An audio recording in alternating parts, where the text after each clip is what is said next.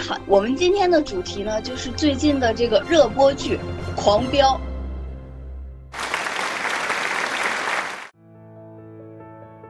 今天我们特意请到了这个我们知乎的这个撰稿人啊，知名大 V 李小丢老师，还有这个娱乐资本论的这个创始人吴立祥老师。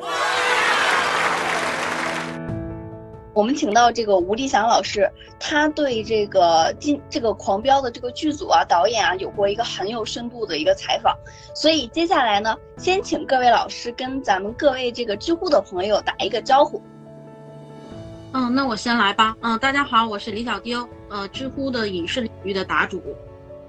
Hello，大家好，我是那个吴立祥，然后我是那个影视行业自媒体娱乐资本论的创始人。同时，也是潜水近十年的知乎用户。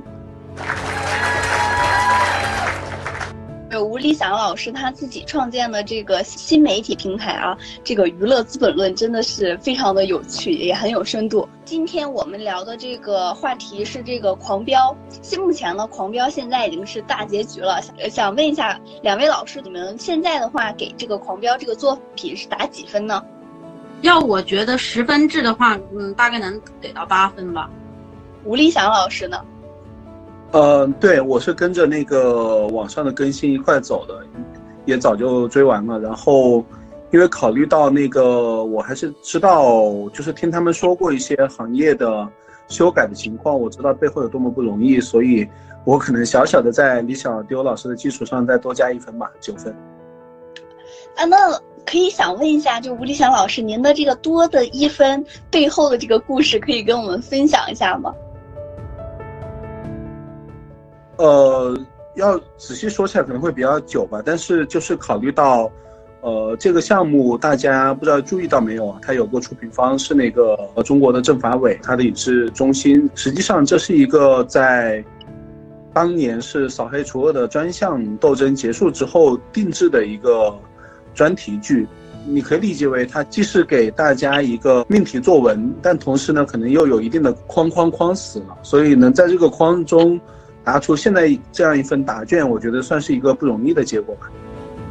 大家一开始好像都觉得哇，怎么能拍成这样？好像跟大家以前所想的任务剧不太一样，就前面都觉得太敢拍了。当然，后边的一些修改啊，包括一些音画台词这些对不上的话，其实大家也都知道是怎么回事儿，也都可以理解。但是就是觉得始始终还是有那么一点点遗憾吧。特别现在就是那个我也把那个他们原来的剧本放出来嘛，会发现大家会发现原来拍出来的东西比现在能能够看到的更精彩，所以确实是有点遗憾。就像有的网友热评的话，就说它变成了一个瞎戏剧。就是去头去尾可食的这种，就中间那段特别精彩，但是头尾都有一些就是不得已的地方。吴立祥老师对李小丢老师的这个影评人的看法有什么观点呢？有什么看法呢？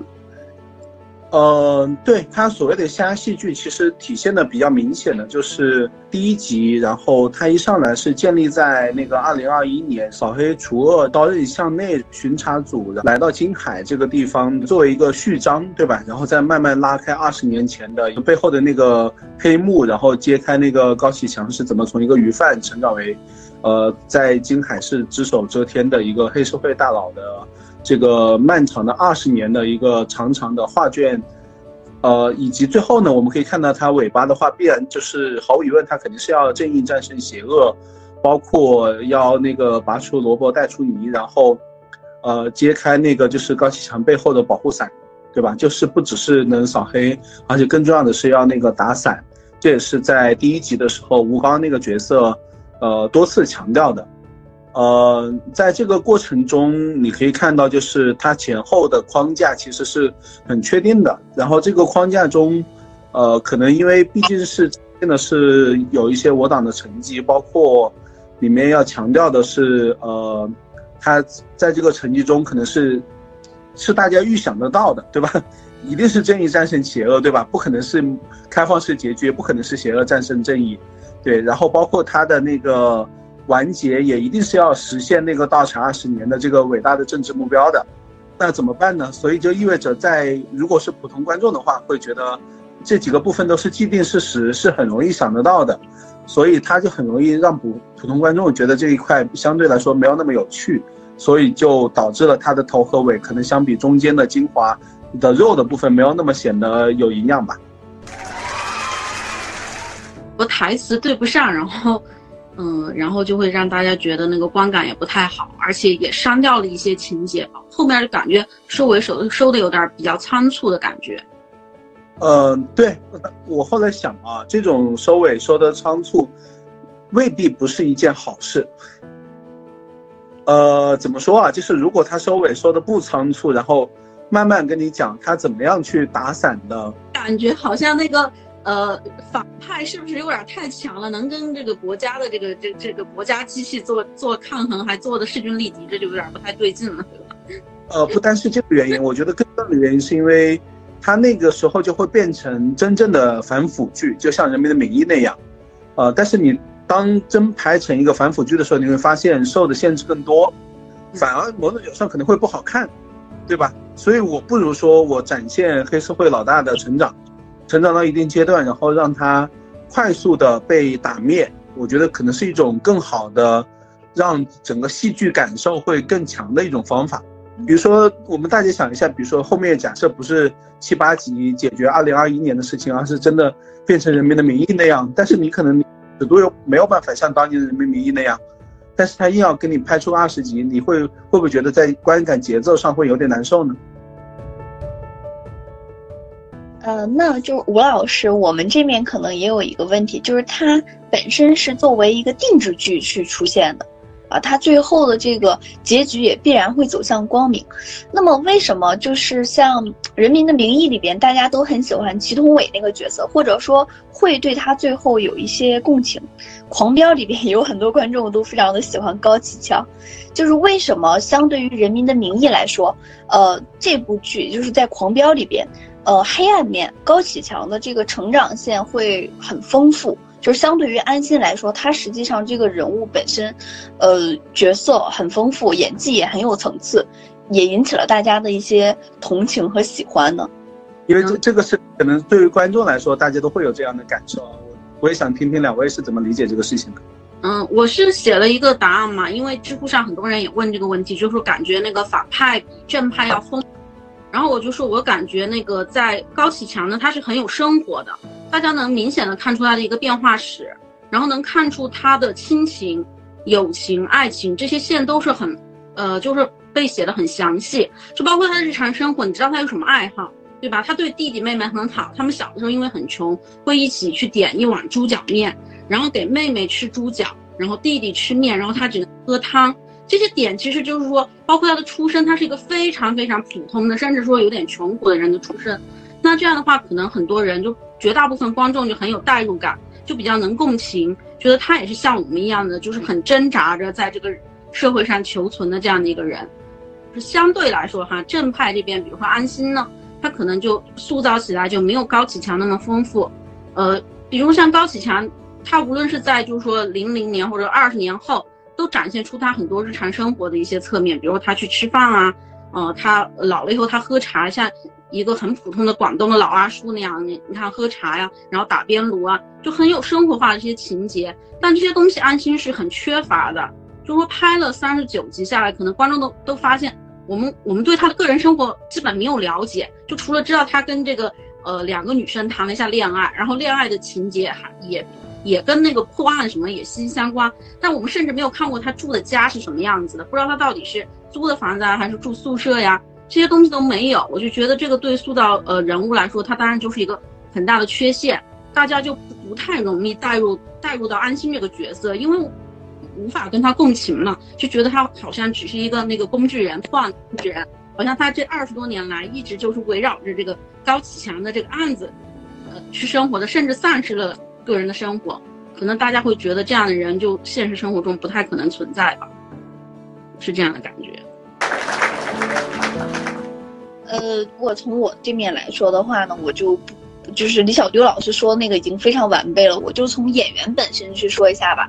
因为这个那个春节档嘛，还有一部张译，呃，差不多主演吧，就是的那个《满江红》上线的时候我去看了，呃，我的很多朋友也去看了，我然后我回来的时候我就职业病发作做了一个调研，我就跟问大家说，你们觉得《满江红》这个电影怎么样？他们普遍的评价是偏偏低的。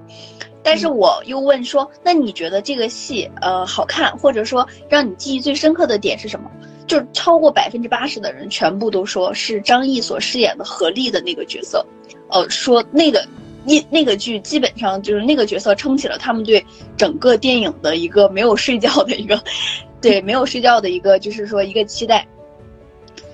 但是如果如果的话，我们把张译的何丽这个角色、安心这个角色和去相比的话，我觉得，嗯，安心这个角色实际上张译没有饰演的特别特别好，已经很好了。我说他没有特别好的原因，是因为他在饰演青年安心的时候，张译的演技是非常在线的。但是老年安心，呃，没有张译有有一点没有演出那种就是说独行二十多年的那种疲惫感和沧桑感。而这种对比呢，在这个。张颂文，也就是高启强的那个，呃，对比之下，他更加强烈。比如说高启强，如果我们把他前后两个片段放在一起的话，就是他的老年片段和他的青年片段放在一起的话，我觉得我说这这就是两部戏，这就是两部戏，大家把它嵌在一起了都会有人信。就是张颂文把那个高启强他人生中各个阶段的每每一种特点都饰演的非常的清楚和明白，非常的贴近那个角色。而相对来说，张译他在饰演这个老年角色的时候，就有一点点没有他饰演青年角色的时候好。他的这个问题吧，其实在他演的那个鸡毛飞上天的时候也有体现，就是他好像不，张译好像目前还不是特别，特别会饰演拿捏老年角色的那种，老年人的那种衰弱的感觉，呃。所以说，相对来说，当然他这个角色本身他已经饰演的很好很好了，但是跟那个对跟那个张颂文老师来说，还是稍微的差了一点点。安心这个角色和高启强这个角色相比的话，再加上李小丢老师说的，高启强本身他的这个人生的这个变化线和成长线都是非常非常完整的，所以说整体整体来说，大家可能就会更倾向于高启强这个角色。呃，这是我的看法，不知道就是这个吴立祥老师是怎么想的。那个，你你刚刚挺有意思啊，你你用老年角色在 形容安心，对，但实际上你你知道安心实际上是跟孟玉差不多大吗？应该是七五年角色，可能我这个话说的不是，而是二十年，二十年两个人前后的这个对比，不是说纯纯纯单纯的说，哎，你老了了，不是。嗯，对我。意思是什么呢？就是说，呃，虽然你别看他满头白发，但他真正在角色中饰演的是一个四十多岁不到五十岁的人。对，其实是和张译他现在的年龄是一样的。张译现在四十四岁嘛，他饰演的安心七五七五年生，就是到二零二一年应该是四十六岁左右。对对，少年气比较重一些。对，就是他，而且是有一些小动作的地方，他实际上还是比较偏向于像青年感的，而不是说像张颂文那样把自己整个人都 好像调到了一个专 有一体。那个细节特别好，就是二十年后，他不是经常去那个福禄酒、福禄茶楼去喝茶嘛？有个有一个镜头，就是他喝完茶以后，他是边摸着他的那个停下来的油肚，边往外面走的。觉得这真真的就是一个中老年人常有这个动作，因为任何青年或者说呃或者觉得自己还不是太老的男性，我觉得很难很难在大庭广众下就是掀起夹克就这样摸自己的肚子走了出来，就特别像那种孕妇那那种，就是完全好像就不不顾及自己的形象了。我就是我就是一个老人，我就这样的吧，我舒服就我就舒服，我就这么走，这种感觉。对，安心确实就是看起来还是除了头发白了之外的话，其他的这个。反差感没有那么大，对吧？就是我有注意到他开头的时候，他有一个就是他背对着那个指导组下台阶的戏，这一段的话，后来我做了一个对比，就是如果把那个头那个地方蒙上，就把头那个地方蒙上，然后和他青年时期，呃。就大概这么说吧，就是二十年前下台阶那个动作对比的话，两者是完全一样的。我不是说，就不是说张译老师演的不好，实际上张译老师已经演的很好了。但是和张颂文老师那种就是明显的层次感更深的那种表演来看的话，安心这个角色和高启强这个角色相比，高启强这个角色就会更加的丰满一些。我我觉得也挺有意思的，因为你讲的这个其实我没有太注意到。对我因因为你又做了对比，我相信你说的肯定是很有道理的。但是我我我我另外再说一点，可能呃，我觉得首先呢，这个里面，呃，高启强这个角色肯定是被偏爱的，呃，这个没有人会承认啊。对对对对。比如说我们大家都是创作者嘛，站在创作角度，肯定是更偏爱这种角色的。嗯。第二呢，就是我觉得高启强这个角色有很多外部的力量加持，就像刚刚李磊、李小丢老师说的，他有兄弟姐妹，对吧？他有老婆，他有孩子儿女，呃，他这些东西都是能帮助他大家理解这个角色他的呃塑造感的。我再说一个小小的细节，就是就是张颂文，也就是高启强的穿着，你会发现他三个阶段的穿着是截然不同的。啊，但是张译很明显，他作为一个警官，虽然他可能可以头发上之前做的更凌厉，然后后面二十七接近三十岁了，然后做的更那个稍微那个往中间走，然后到老年变成白发，但你会发现他在服饰上的变化不可能做的特别特别大。啊，你会发现高启强这个角色就设计的更有意思，比如说他二零零零年的时候是那个。典型一个鱼贩，就是像那种广东鱼佬的感觉，对吧？哦，到零六年的时候，就是那种模仿香港那边穿花衬衫，然后花西装，然后，呃，走路他一定是要外八字的，对，就是很模仿那个香港古惑仔那一套。呃，然后你会发现到二零二一年的时候，他突然之间穿的像个老干部，嗯，听菊风。对对对，我我我觉得这个点其实也很好，因为。我们如果大家注意到一些类似于那什么反腐倡廉的纪录片，你会发现，那种 那种所谓大佬对吧，流汗什么的，你会发现都是穿这样的。嗯，就是人到了一定阶段，他会被就呃对他有决定命运的人会有时候会模仿他们。比如说人到他那个阶段，或者高启强后期的阶段，一定会非常清楚的知道，决定他命运的并不是说谁狠谁有枪，而是在于谁谁是真正拥有了权力。对吧？所以他仰视和模仿那些拥有权力的人，所以就开始穿得像听飓风。这也是某种角度上为什么去年可能突然之间小红书特别流行听飓风的一个原因吧。其实我觉得就是从《教父》就是包括到这儿，他其实一直都在说一点，就是你所谓看的这些黑社会这些所谓的大佬、教父，他们归根结底也只是那种背后的权力的怎么说呢？只是一个打手啊。他们其实只是出。啥啥的，这是底层，他们随时是可以被舍弃的。其实，在这个里面，我觉得那个就是《狂飙》里面比较敢讲的是这一点。你看，就是他们讲那个背后的那个保护伞是赵立东嘛？赵立东在金海二十多年没有变，但是他手下的所谓的就是给他干脏活的这些大哥，已经已经变了好几波了嘛，对吧？所谓的其实高启强也只是其中一个罢了，就是其中的一个白手套。对。那两位老师觉得，就是相对于高启强而言，安心这个角色塑造的如何？很多的就是知友啊，或者观众会说这个人物非常的扁平化，或者说干脆就是他是圣母之类的这样的评价。但实际上深挖的话，感觉并不是这样的。其实这个我们刚才说，就是安心没有高启强丰满，呃，这个确实是。但是如果单独把安心拿出来看，就是说作为就是同系列，比如说反黑啊，或者反腐啊这样的。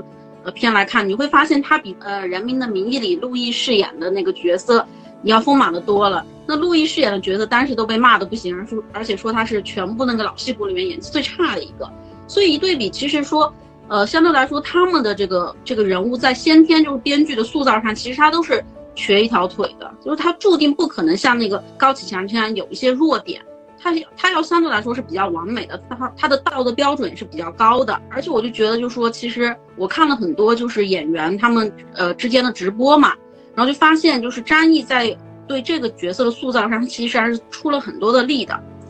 呃，就比如说像那个小五他们这个角色，包括他们真的那个那一整人，其实都是安心想出来的。一开始他的就他的这些同事跟他并肩作战的同事，其实一开始都是在剧本里没有的。然后还有他拉着那个警戒线，就是逼退高启强，那个细节也是他自己想到的。他在卧底的时候，不是那个张彪说什么“老鹰老鹰，福音已经出笼了”，什么“我是麻雀”之类的，说这个其实也是张译想到的。他能够非常有限的基础上，已经创作出了很多的细节去丰满这个人物。而且我觉得，其实张译就是对饰演这样的角色，就是有点白月光型的这个呃，他有一定的先天上的优势。就比如说我们看那个时候，呃，《士兵突击》里的史金，其实无论是史金还是安心，他有一点相同点，就是他你感觉他是一个非常理想主义的人，而且他对人特别的好。这样的好，你在日常生活中其实很难看见，你也很难相信的。你很难相信他被伤害了，或者他的自我自身利益受了那么多的损害，他还能一如既往对人好。但是张译他在饰演的时候，你你就让人特别幸福，你就特别想拥有这样的一个班长，或者想拥有这样的一个呃同事、男朋友或者之类的。所以我觉得他对饰演这样的白月光的角色，他是有一定的那个先天的优势在这里的，而且也比较能让人就是觉得接受。呃，这是我的一个看法。张译本身他对这个人物的理解啊，他对一些动作的小设计都是非常别出心裁的。那么吴吴立祥老师怎么看待这个安心这个角色的呢？我就举个简单的例子啊，就是现在市面上有多少人在就是转那个安心当时跟孟玉提分手的时候的那一幕，然后说他多么感动。呃，我们要时时刻刻记得安心是一个四四四十四五岁的人啊。他在演一个少年感和一个强情感浓度，尤其是男女感情浓度的戏的时候，演出的那种少年的纯粹，我觉得这一点是大家都看得到的。嗯，就是光看他演出的这一点，你都会觉得说他的演技确实是很厉害。对，所以刚刚李小丢老师也对比了那个陆毅的在《人民名义》的角色嘛。那大家还记得呃，陆毅在《人民的名义》？大家称他为什么吗？在角色里面，称他为猴子。我们回头想一下，陆毅有演出，哪怕一丁点像那种猴子那样上蹿下跳，然后充满了机灵感的感觉吗？没有。你不还这是一个那种来自于首都，到了那个下面的县市做调查的一个大帅哥嘛，对吧？对对，我觉得就是光靠看这一点，你就知道是什么样什么样的演员叫贴脸，什么样的演员叫那个演演谁都是在演自己。以及另外，呃，陆毅好歹大家还记得，那同样是扫黑剧啊，比如说，呃，扫黑行动里面有一个，当然它是电影啊，可能那个厚度不一样。周一围，但那个角色，你会发现，呃，也是演的是一个那个无父无母，就是那个父亲父母是那个烈士。我当时特别好奇啊，我就说，为什么那个每次。写这个人民英雄的时候，总要写出，尤其扫黑的时候，总要写出他是个孤儿呢。对我后面想了一下，我后面能理解。第一呢，就是你会发现，当他是孤儿的时候，他就没有那么多软肋，对吧？就是毕竟这个角色是一个，就是可能跟全跟全世界在作对，为了那个就是揭露黑暗，然后迎接光明。这个角色如果他但凡有孩子有父母，你会发现他都拥有了软肋，或者说拥有了可被腐蚀的地方。所以不得有时候为了安全或者方便起见，不得不把他塑造成为这样一个角色。但你会发现，当把他塑造成这样的角色的时候，他就很难变得特别的丰满。嗯嗯，就很很容易脸谱化。但是你看，相比周一围那个角色，相比那个呃《扫黑风暴》里面刘奕君这个角色，安心这个角色，起码是让大家记得到的，记得到他当时怎么拒绝沐浴的时候的哭泣，记得他怎么那个呃，就是看到理想那个。堕落或者说理想那个消愁的时候的那种失落，这些东西大家都是记得到的。所以站在这个角度，我觉确实觉得张译还是演的算不错的吧。还有一还有一个特别打动人，就是他那个调到那个交警，然后他到那个指挥交通的时候，跟高启强就是擦身而过，他蹲下来哭的那一刹那，就是那个镜头还是很打动人的。我觉得比较遗憾的就是在《狂飙》里面，像这样的细节少了一些，如果再能多一些的话。那这样，这个安心这个角色就不会被大家批评，可能会比较扁平。因为当时那个角色就能看出张译的演技确实特别能动人，我都无法想象如果侯亮平蹲在那儿哭是个什么感觉。他那个口音转换也挺厉害的，虽然说很多人说安心的口音很怪，但是因为我我自己是东北人嘛，然后张译老师他他也是东北人，我知道就是一个东北人实际上要改变自己的说话习惯。尤其是在一个这么长的一个时间里边，要改变自己的说话习惯，其实真的很难。他的那个南方口音，我觉得还挺 Q 的。就我基本上没有在这个剧里边听到特别出戏，好像就给我印象很深刻的就只有一段，就是他安心好像在和那个他的那个徒弟，呃很生气的说一个话的时候，他标出了一点点，就那么一点点东北口音，好像是怎么地还是咋地，然后对就没有了。整个的口音，他是努力的，就是偏向了那个南方口音，去更贴合京海这个地区的那个，就是整个的生活习惯呀、风俗啊，也会更贴、更贴脸。呃，我是南方人吧，但是呃，我就感觉就是确实不太像，就是广东人民说的普通话，它更接近就是他当时冒飞上天的时候，陈江河的那个就是浙江普通话的感觉。但是我觉得确实就是对于呃从小说普通话长大的就是东北人民来说。他能够说成那样已经很不容易，而且我觉得大家现在对他的对他说这个就是偏南方口音的普通话不适应的话，其实不是他的问题，而是我们的一个就是观影习惯这样的问题。就是我们是美剧也好啊，或者美国的电影，呃，欧美的电影好，他们是很在乎口音这个东西的。你要是演一个澳大利亚的人，那我一定要说澳大利亚英语；那我要演一个英国人，那我就就一定要说英音。呃，就是他一定会很注意这个，就是说口音的问题，然后这也是一，就是说一个演员的一个必备的基本的一个素质吧。但是我们看，就是这个被设定发生在广东地区的电视剧里面，其他的演员大部分都是说普通话，而且是偏京腔的这么普通话，很典型的一个就是演满村村主任的这个，呃，李有田的这这特别明显的京腔，而他本来的设定是一个土生土长的，就是广东的农民。对吧？所以说，但是大家因为听惯了，就是绝大多数的人都这么说，所以偶尔有一点批评的声音，但是大家觉得，哎，我好像听普通话更习惯。但其实不是的，我觉得还现在还是应该保留一点点这样的方言的特色，这样的话才能更体现出地方的特色，其实也更有利于让那个观众更快的入戏嘛，对吧？不然一就是那个北京人啊，跑到那儿去装广东人，其实就很不像。就包括李有田的打扮。其实都更偏北方的农民，而不不像南方的农民。我说一个很简单的点，南方的农民一年四季脚里面穿拖鞋，你知道吗？因为很热，他会穿拖鞋，而不是穿别的鞋。像我从小到大，我看过那边的南呃农民，他一年四季就是脚后跟开裂了，但是他都会穿一双拖鞋。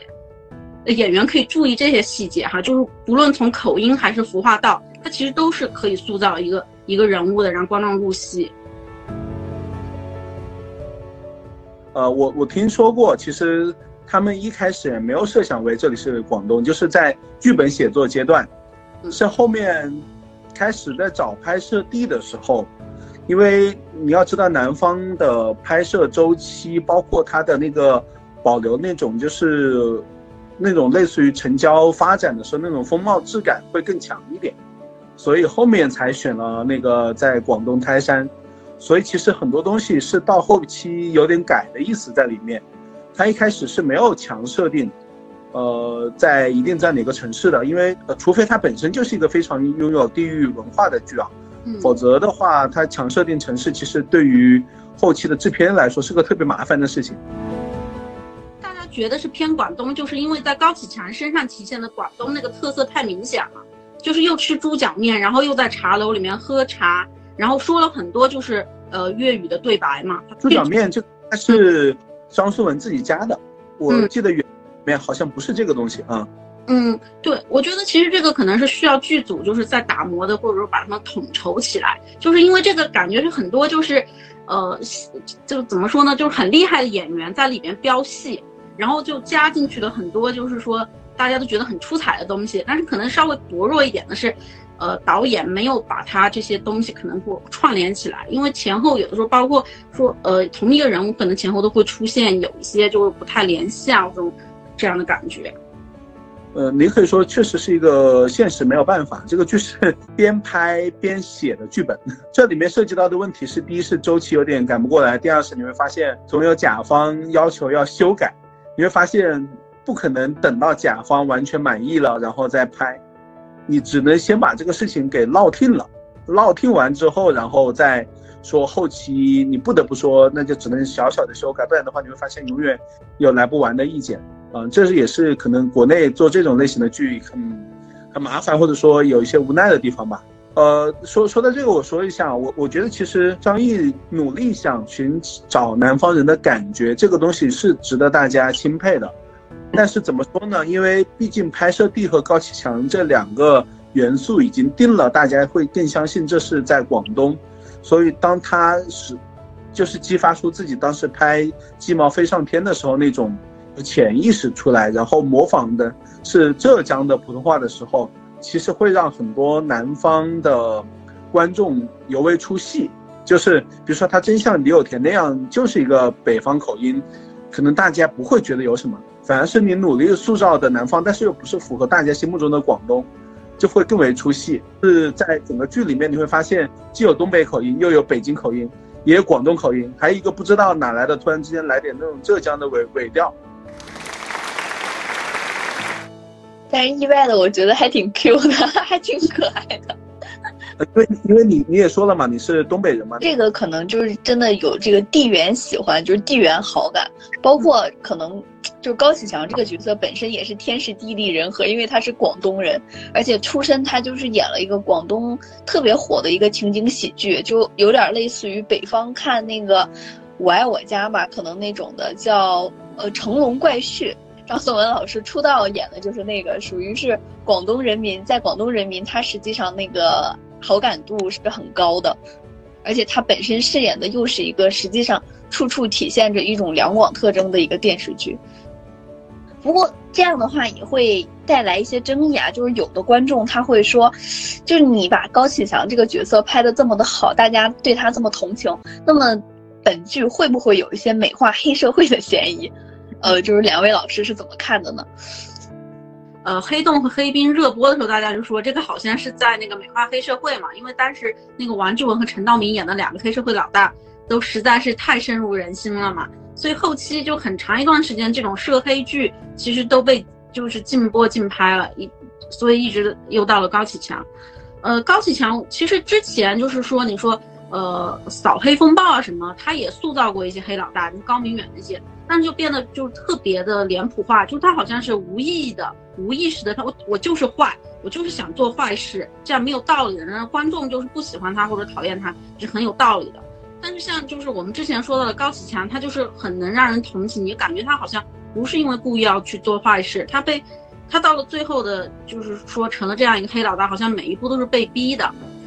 但是我觉得说那个呃，给了高启强这么丰满的一个人物的塑造吧，其实不是说为了去吹捧或者说去美化黑社会，而是在第五集的时候，我就记得就是那个吴刚老师饰演的那个徐忠，其实他有一有一段独白，我觉得其实比较能反映说这个剧的倾向。他其实提到了说高启强这样的人反反映的是什么样的问题呢？他说的说，如果是说呃像谭小龙、谭小虎这样能够称霸。一方的市场管理员是高启强变坏的导火索的话，不如说是我们当今的社会当中确实还存在着一些不公平的分配，导致了基层的百姓会觉得，如果不不靠非法的手段是无法实现致富的。所以说，我觉得这个其实是一个提到了一个提纲挈领的一个作用，就是说我们为什么要把高启强从一个普通人到变成一个黑社会老大的这个过程拍的那么详细的给观众看。其实就是让大家理解说，因因为这个社会上存在一些不公平的事情，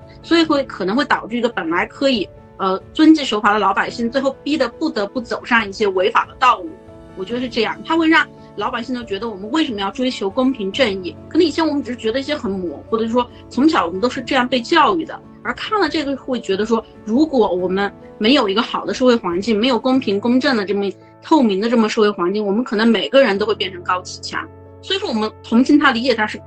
很很正常的，因为我们可能都会变成他那样的人。这也就是说，中央为什么要反腐，其实也就是为了要塑造一个公平公正的环境，为了避免我们变成高启强，或者说我们就算可能像有高启强这样的出身，但是也有一个像我们能够公平向上这么样一个环境吧。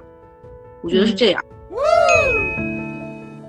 你像刘老师说的，这个是结合剧直击了本质。那吴丽达老师呢？就是，即使是在天下太平的时候，我觉得大家也多多少少是喜欢看那种反派老大的，对，包括无论是教父对吧？然后意大利可能拍一些那种黑社党片子，包括日本之前不是也有一阵子流行过这种类型的剧嘛？我觉得大家是因为，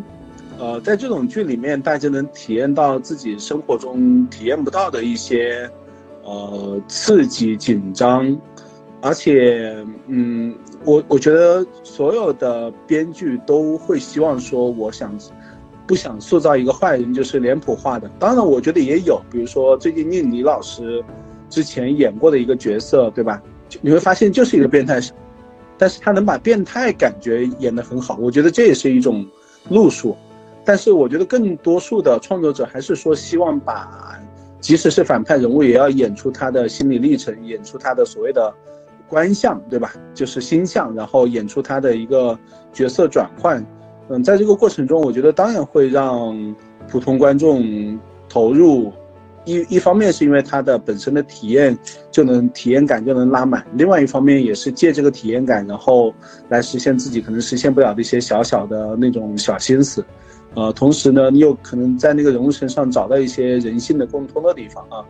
就是看完之后，你要知道，其实可能有很多时候，他黑社会，比如说我们看那个，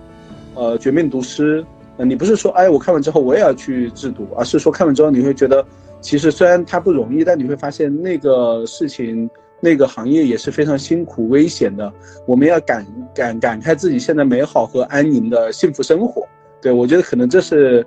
呃，大家更想要得到的一个效果吧，啊，而不是说，哎，我也想当老大，我也想要把别人踩在脚下。我觉得这可能是涉及到另外一种东西，但我觉得，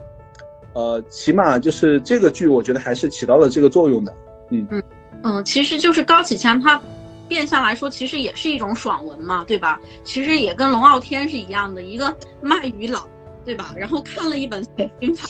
然后就走上了人生巅峰，啊，就是。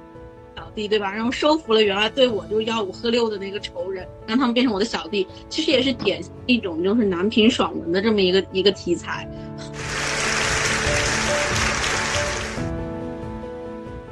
呃，高启强这个角色整体而言的话，他确实会比较丰满。就是两位老师，无论是这个张译老师啊，还是对那个还是张颂文老师，对于这个角色的完成度，两位老师觉得怎么样呢？嗯。就是我们刚才说的，可能说张译是一如既往的好，但是可能说惊喜少了那么一些。而张颂文老师可能说，业内人士已经关注他很久了，对吧？从那个呃西小河的夏天开始，到那个风雨云，然后到了那个隐秘的角落，其实对他已经有了很大的关注。但是他真正破圈的角色，还是必须算是这一次的高启强。然后就是说，一个一直演的很好的尖子生和一个突然冒出来的尖子生。这给人的感觉是不一样的。就算两个人都到了九十分，你也会觉得这个突然冒出来的更有新鲜感。更何况高启强这个角色本来就很丰满了。然后我就觉得就是，呃，张译老师就他，因为大家还觉得他有一定的问题，然后安信这个角色天生也有点瘸腿，所以就觉得他没有就是说高启强那个角色那么亮眼，也觉得他表演没有张颂文老师那么亮眼。但我觉得好像也没有必要非要分一个高下。我觉得这个是一个团体创作的一一个结果嘛，就是说。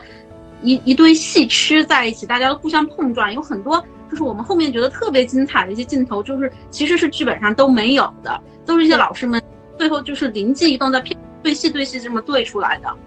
呃，说到张颂文还挺有意思的，是因为我身边的朋友都知道我是张颂文的，对，这个不是，呃，最近是真的是从《西小河风雨云》开始，我不知道你们还记不记得说。张颂文经常就是接受采访说，他当时演完《风雨云》之后，那个就是当时是《风雨云》有个首映嘛，在中国电影博物馆，然后出来之后，然后很多人在那个门口在讨论说啊，这个人演的真好，呃，就是他讲的在表扬他的这大堆里面有一个就是我，啊哦，原来里面就有吴老师的这个身影。对对，因为我去看了首映，然后我当时看完之后，我就跟朋友说说，我从来没有见过一个人演中国的官员能演得这么到位的。这个中国官员啊，就是不太像别的角色啊，他本身的他的那个心象，或者说他的那个呃条件和他的那个形形象感，离这个行业太远了。大量的这个行业的从业者是几乎。呃，不太能接触到，尤其是真正的有一定地位和以及和老百姓打交道的官员的。当然，这次演的是一个黑社会，呃，我觉得又是另外一种感觉，因为之前，大家都说张颂文擅长演官员，以及擅长演那个，比如说西小河，或者说那个隐秘角落那种就父亲的角色。这次演黑社会演那种很夸张的，然后，呃，甚至是带点那种那种广式幽默的，然后他同样演得很好。呃，我觉得可以充分证明这个演员他确实在演戏的广度上是很有能力的吧。嗯，对于粉丝来说，我当然是。呃，给九十九分了，再少一分怕他骄傲吧。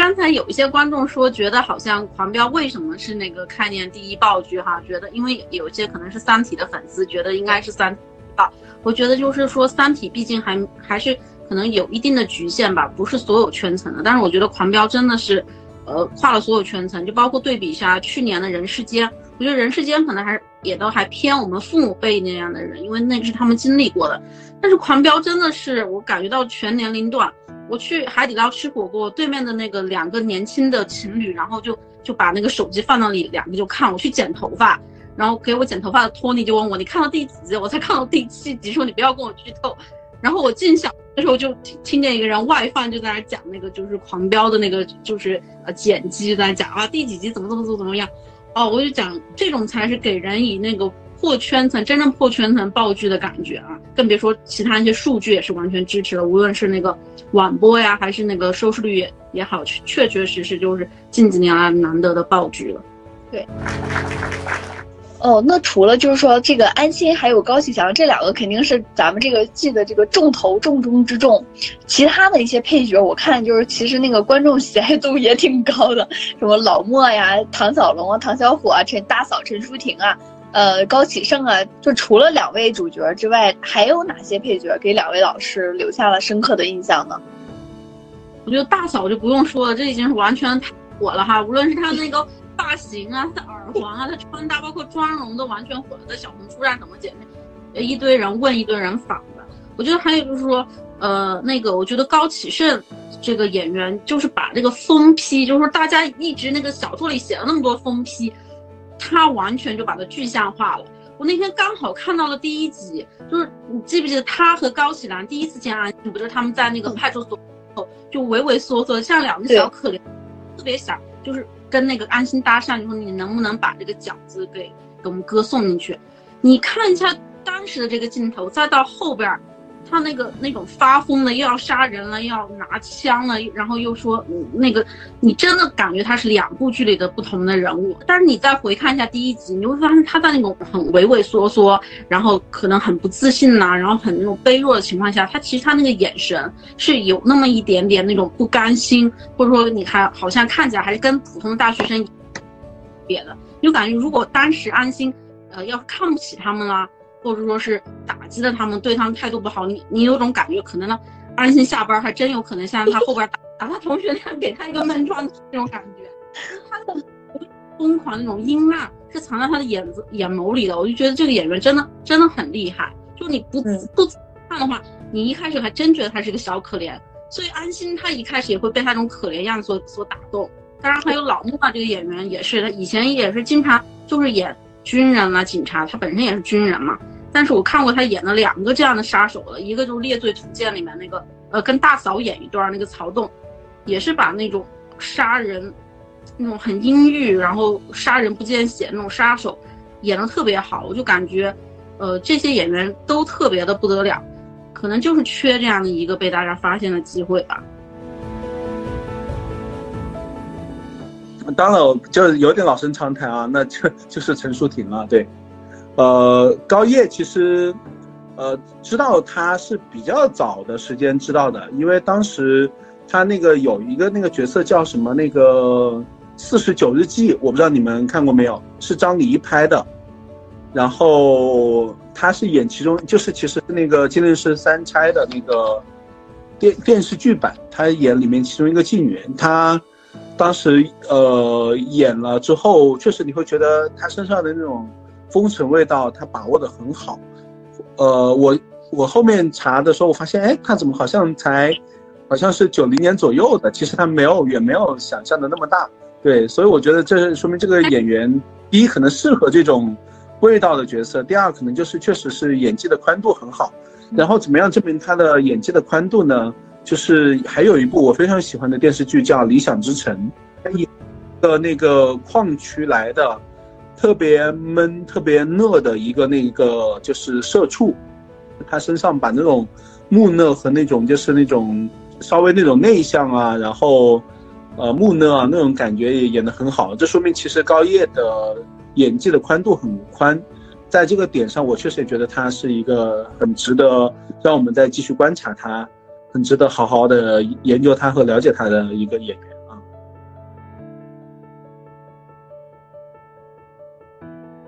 就是那个，既然就是吴理想老师和那个编剧老师有应该是有过这个谈呃谈论，然后就是说也有一些幕后故事，有没有一些就是我们所不知道的幕后故事啊，和我们分享一下？其实。那个能写的那个，我们因为我们是媒体啊，我们也都写过了，对。但是，我我是觉得好像大家一直有一个点，大家没有特别注意，其实也是写过的，包括徐纪周导演，包括呃朱老师编剧，也都在各个场合聊过，只是大家可能被演员的魅力所折服，所以一直没有注意这个剧。一就是为什么它是在一定要那个强调的是二十年的跨度呢？你会发现，是因为最近几年就是政法委在强调倒查二十年，在某种角度上你可以理解为是一种命题作文，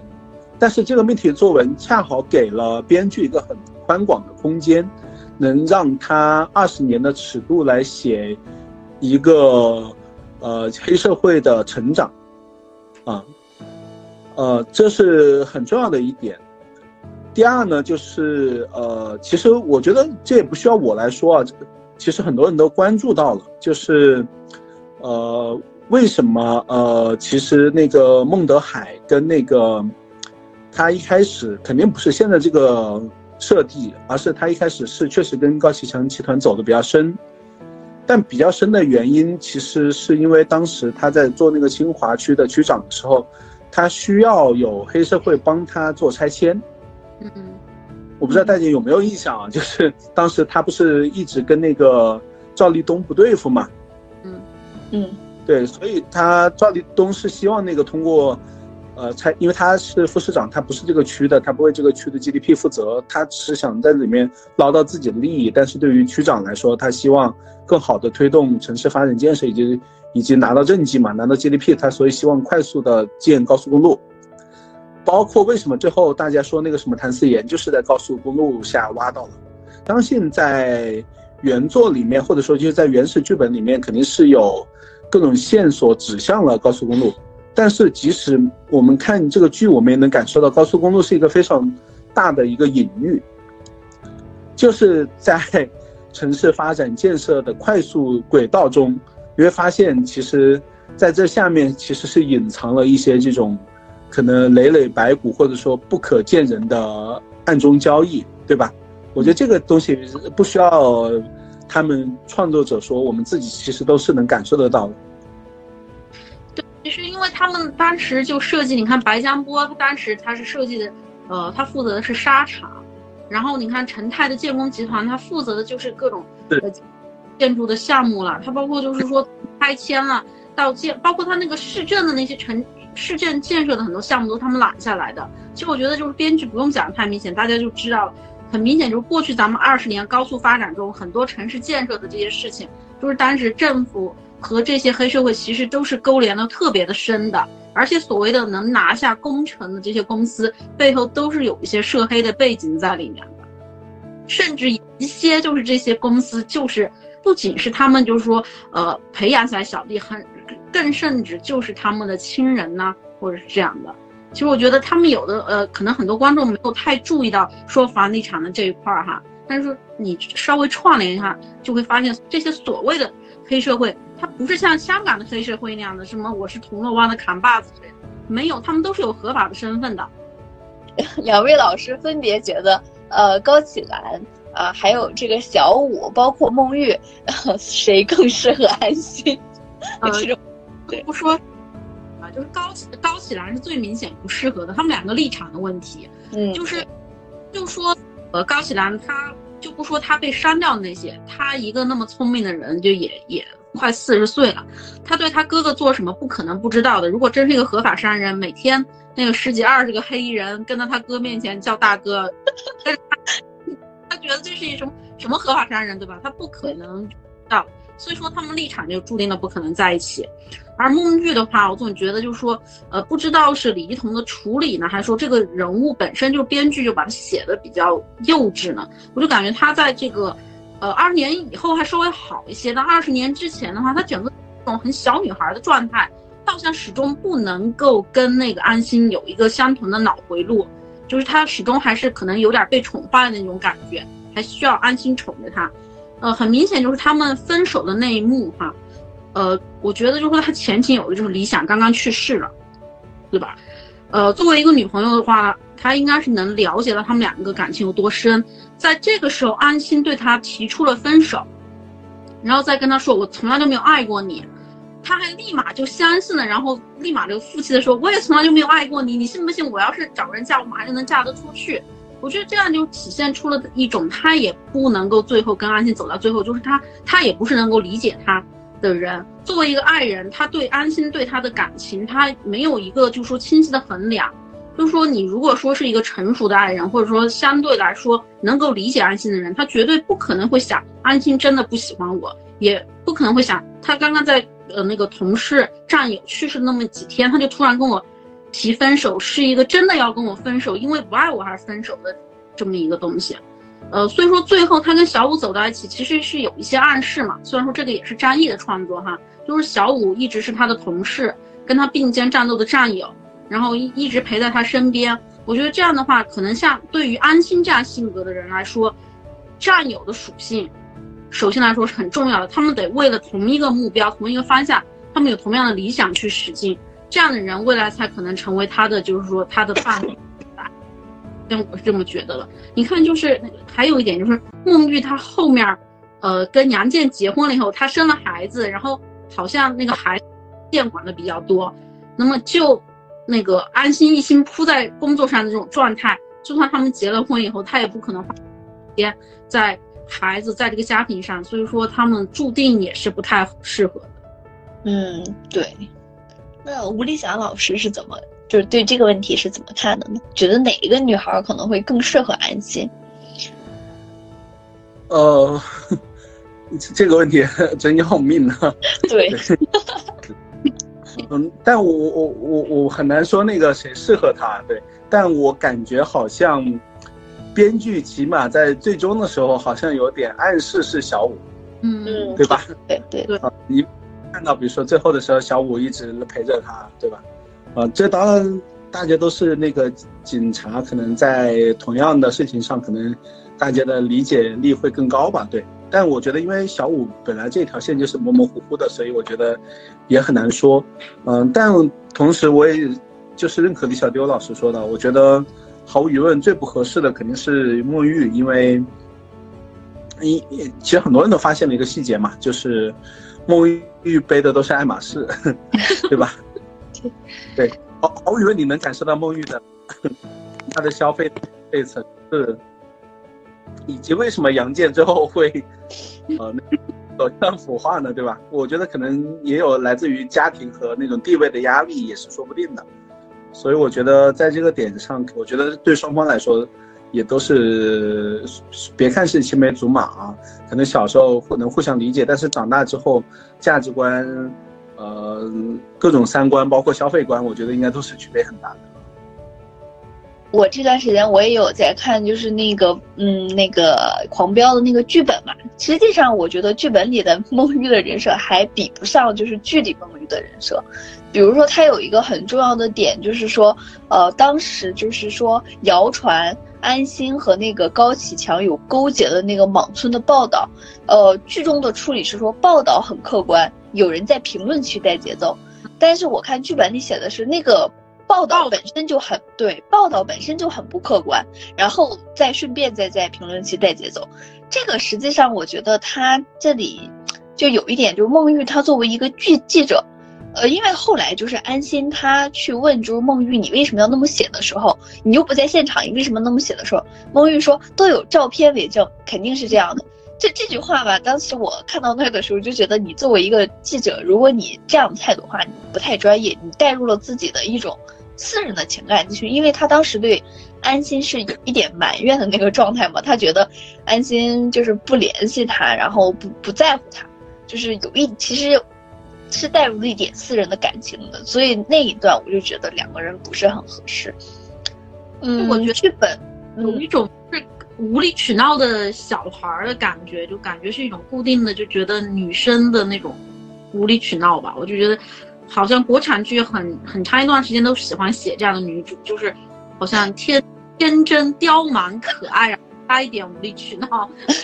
这个无理取闹是说你影响到了人家的，这是一个现代剧，然后你影响到了人家的工作，我觉得最后改了其实是改的好的，大家可以理解说，比如说他是个高消费型的，然后因为他出身好嘛，我觉得这是必然的，但是你要那么写的话，不就把他写成了坏人了吗？啊，我觉得就不可爱了啊。但是剧本整体的话，整体的话比较合理。比如说他前期处理的话，就是说的是徐江那个团伙实际上不是卖淫，是那个器官贩卖。包括后来就是说对于呃一些线的描绘，老莫那条线的描绘呢，可能也更加的理由更加充分一些。总体而言吧，就是剧本的人物实际上是全员恶人，就是大家除 了安心之外，大家都有很不好很不好的点。这个我跟大家说一下，它这个。剧本实际上都是建立在就是已经有前面十几集的剧以及那个有一个完整的那个剧情大纲的基础上做的，呃，但是它其实是一个同步进行的。同步进行的核心原因是在于，第一，这是两拨人在做，因为那个编剧他没有时间再同步再去写那个书了。另外一个原因是因为这个剧后面一直面临的就是在反复修改的问题，它也没有办法同步书的那一边，所以你会发现书和并不意味着书就一定是原作，啊，只能说书在某些角度上可能更符合，